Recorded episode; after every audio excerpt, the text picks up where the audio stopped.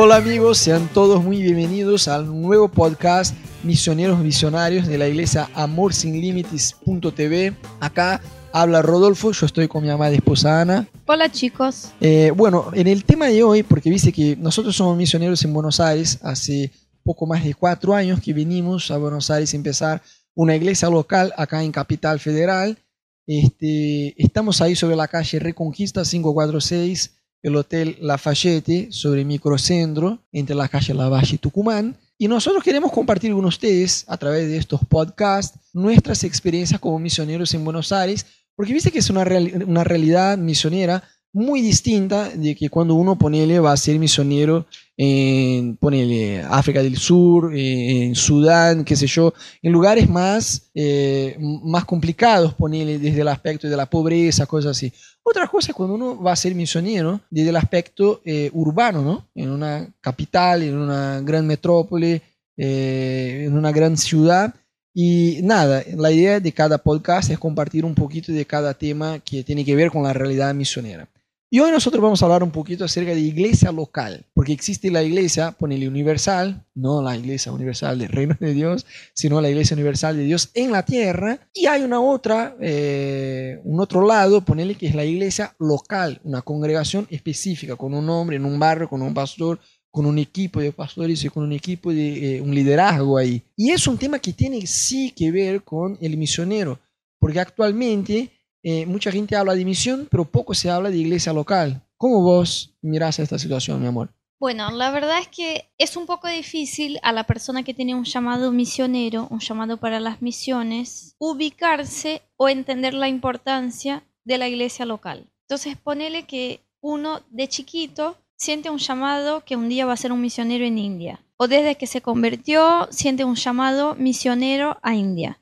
Entonces su corazón está allá, quiere ir a India, quiere estudiar la población de India, quiere estudiar el idioma de India, quiere hacer su trabajo allá. Y muchas veces mira la iglesia donde congrega hoy y dice, ¿y acá qué hago?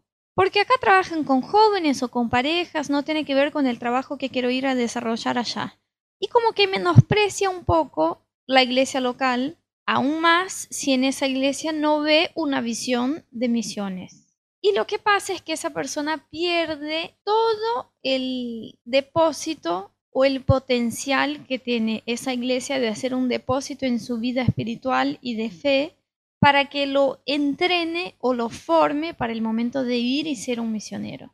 Entonces, el misionero tiene como que una pelea en entender por qué es tan importante estar en una iglesia local, pero la verdad es que sí es muchísimo importante y creo que le cuesta mucho al misionero entender eso también por una falta de visión que vemos hoy en las iglesias para las misiones. Sí, yo creo que hay, eh, a ver, yo trato de entender un poco el entorno de las personas, ¿no? Que como que menosprecian la iglesia local, algo pasó, no fue de la nada que la persona pasó a menospreciar la iglesia local.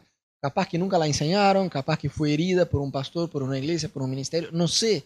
Eh, o capaz que hay, hay muchas iglesias que no tienen visión hacia afuera. Solo entre las cuatro paredes, de verdad, no tienen la visión de ordenar pastores, de enviar misioneros, de enviar gente de la iglesia. Rick Warren es un pastor que yo admiro un montón y habla una frase que me encanta que dice que el éxito, el éxito de la iglesia no está en la cantidad de sillas que pueden ocupar, o sea, en la cantidad de gente que puede estar en la iglesia, sino en la capacidad de la iglesia enviar personas hacia afuera. Entonces yo creo bastante en esta verdad. Pero hay iglesias que de verdad no cumplen la gran comisión que Jesús dio. Tienen una visión solo para la ciudad que están, solo para el barrio donde están, y, a veces tampoco para la ciudad, porque no quieren abrir otras iglesias, sino quieren ser una mega iglesia. Y yo no veo problema en querer crecer con la iglesia, pero digo, hay iglesias que no tienen visión de enviar personas. La verdad es esta. Y hay personas que tienen llamado para ser enviadas hacia afuera. Entonces la gente muchas veces se queda traumada. Yo veo que esta generación que menosprecia la iglesia local, no todos, pero digo, yo trato de entender el entorno en que uno está, ¿no? Eh, me parece que se fueron, se quedaron traumados por, no sé, iglesias que lo retenieron, o no sé, que, lo, que les hirieron, eh, no sé. Pero se fueron a un otro extremo de menospreciar a la iglesia local por eso. Y es un gran equívoco, es un gran equívoco. Alguien dijo con mucha sabiduría que los extremos de una verdad son tan dañosos como la base de una mentira. Y yo veo que mirando en la Biblia, que no existe eso de misionero, más allá de que no hay la palabra misionero en la Biblia, bueno, vemos la función, Pablo era un misionero, pero asociado a iglesia local. Ministraba en iglesias locales, edificaba iglesias locales, escribía a iglesias locales. Eh, las cartas de Apocalipsis están en el entorno de iglesias, fueron destinadas para iglesias locales. No hay, no es bíblico este, eh, que ahora está de moda, ¿no? Sobre todo en Brasil y en Estados Unidos. Ser misionero, pero no ser parte de una iglesia local, no congregarse. No es bíblico. Yo miro en la Biblia, yo no veo a nadie caminando solo. Jesús enviaba a los discípulos de dos en dos. Si hablamos de Moisés, sí o sí tenemos que hablar de Josué. Si hablamos de Elías, vamos a hablar de Eliseo. Si hablamos, de Pablo, vamos a hablar de Bernabé. Si hablamos de Timoteo, vamos a hablar de Pablo. O sea, relaciones cercanas, ¿no? En el entorno de la iglesia local. Entonces, para mí, más allá de que la gente tenga que ser sanada en su visión de autoridad y de iglesia y de todo eso, pierden una excelente oportunidad de desarrollarse como cristianos en una iglesia local. Porque muchas veces la gente tiene como que una ingenuidad, una fantasía, que en realidad es un disparate total, que por el simple hecho de que uno entre en un avión, se va a activar automáticamente de una forma sobrenatural el modo misionero a full. Y no es así. Uno debe estar sirviendo en la iglesia local, antes de irse al campo misionero, porque tal cual sos en tu iglesia local, vas a ser allá en el campo misionero. Comentanos un poquito de eso, amor. Sabes que yo una vez escuché un tipo que dijo así, tal cual sos en tu noviazgo, vas a ser en tu matrimonio. Hay gente que piensa que llevando problemas del noviazgo hacia el matrimonio, automáticamente los problemas se van a arreglar por el hecho de que ahora somos marido y mujer. Tenemos unas pocas discusiones, pero eso cuando seamos casados no va a ser un problema. Mentira, porque lo que sos cuando son novios es lo que van a hacer cuando son casados. Y yo digo lo mismo para la vida del misionero.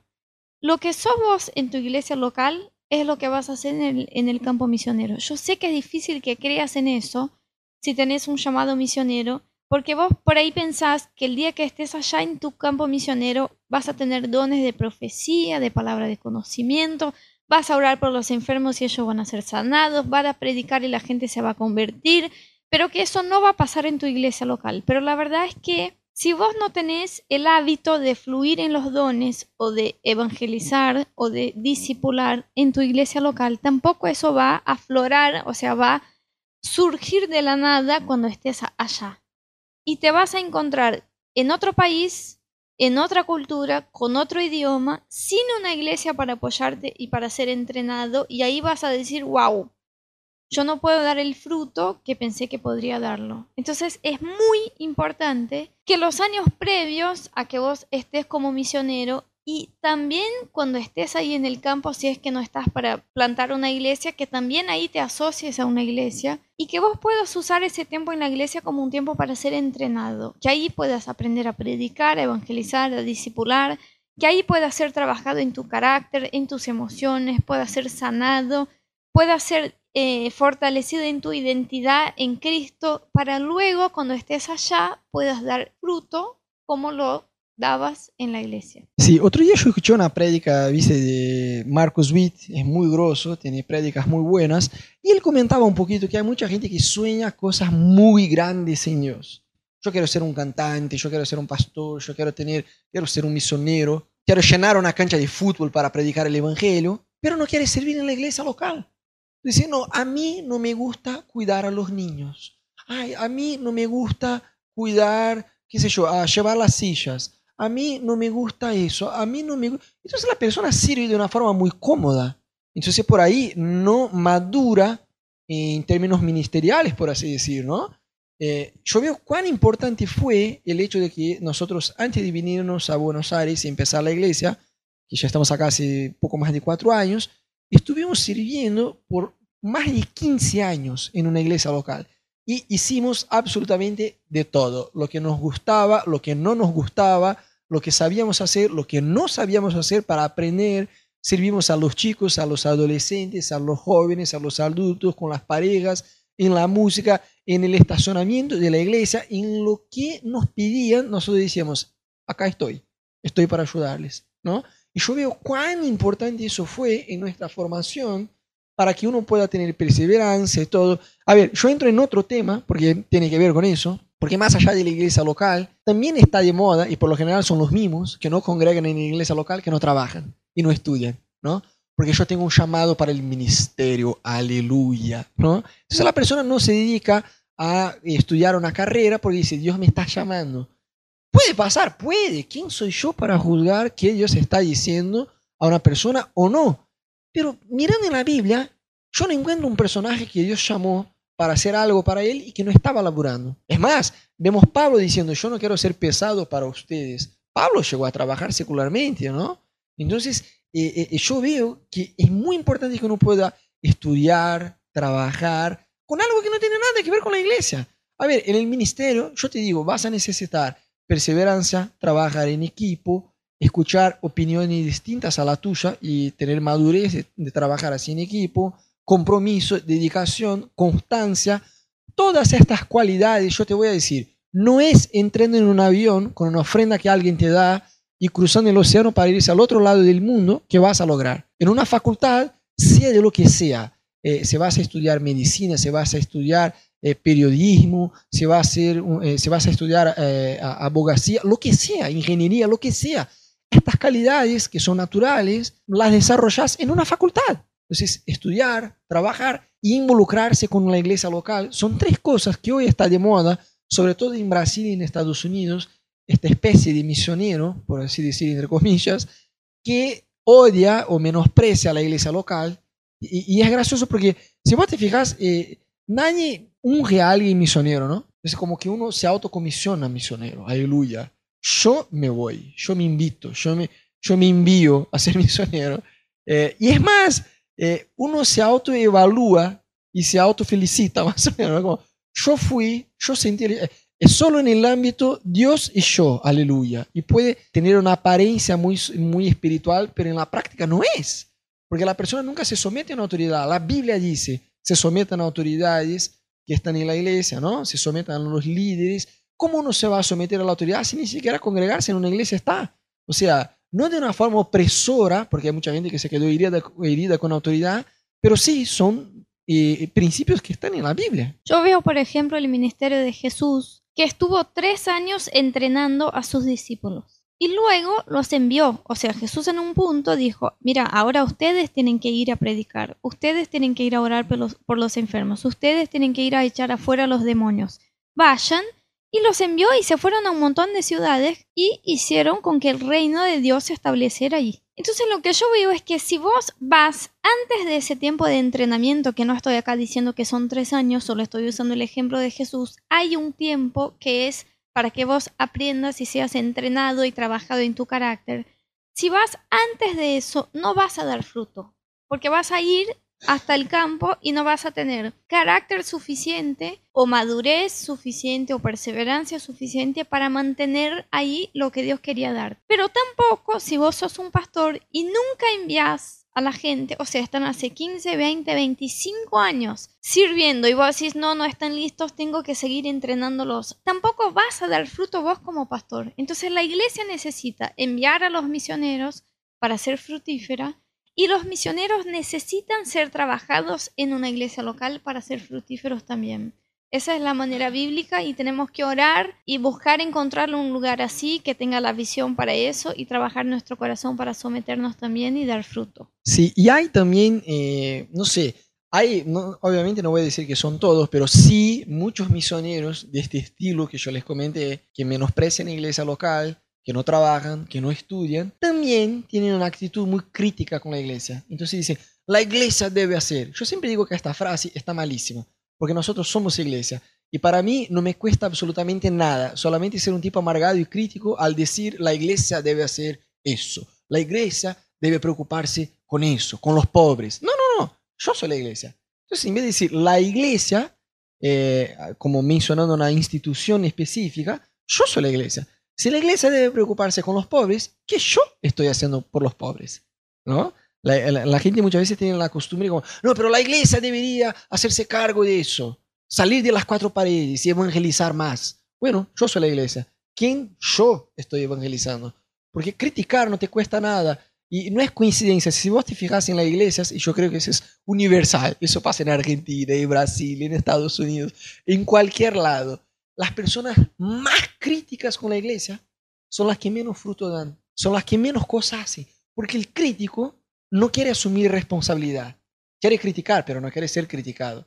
Y por otro lado, las personas que más se involucran y más fruto dan son las personas que más se hacen cargo, son las que entienden yo no puedo decir la iglesia debe hacer porque yo soy la iglesia, yo debo decir yo debo hacer. Y, es muy gracioso, eh, para quiero, con eso cierro, esta realidad de iglesia local y iglesia universal en el mundo, ¿no? Porque el misionero tiene una visión muy amplia del reino de Dios, o sea, de la iglesia universal en la tierra que va más allá de las cuatro paredes. Y el pastor muchas veces suele tener una tendencia, obviamente no todos, pero muchos tienen una tendencia eh, a, tener una visión limitada o muchas veces recontralimitada a la iglesia local. Entonces, el pastor mira la necesidad solo en las cuatro, entre las cuatro paredes. Y el misionero mira la necesidad en todo el mundo, menos en las cuatro paredes.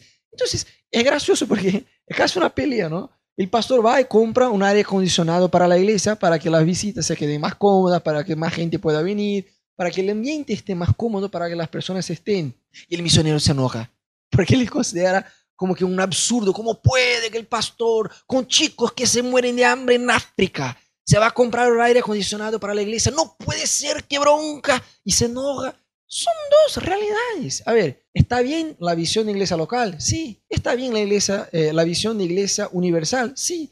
Y hay un equilibrio para ambos. El reino de Dios va más allá de la iglesia local, pero se extiende y se desarrolla, según la Biblia, no según mi opinión, a través de la iglesia local. Yo creo que una persona sí puede ser misionero en el campo misionero, eh, irse a otro país y empezar una escuela, un hospital, eh, un, hogar de niños, no solo iglesia local.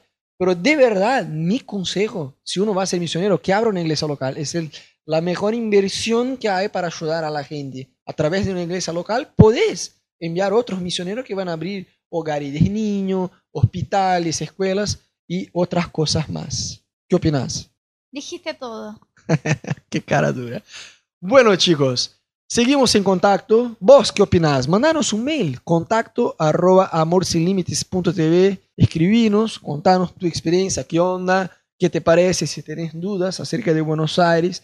Si querés conectarse con nosotros, nos encantaría escuchar más de tu experiencia, tu opinión, ¿no? Eh, bueno, seguimos en contacto. No se olviden de suscribirse a nuestro canal en YouTube. Eh, fíjense en nuestra página web www.amorsinlimites.tv. Bendiciones.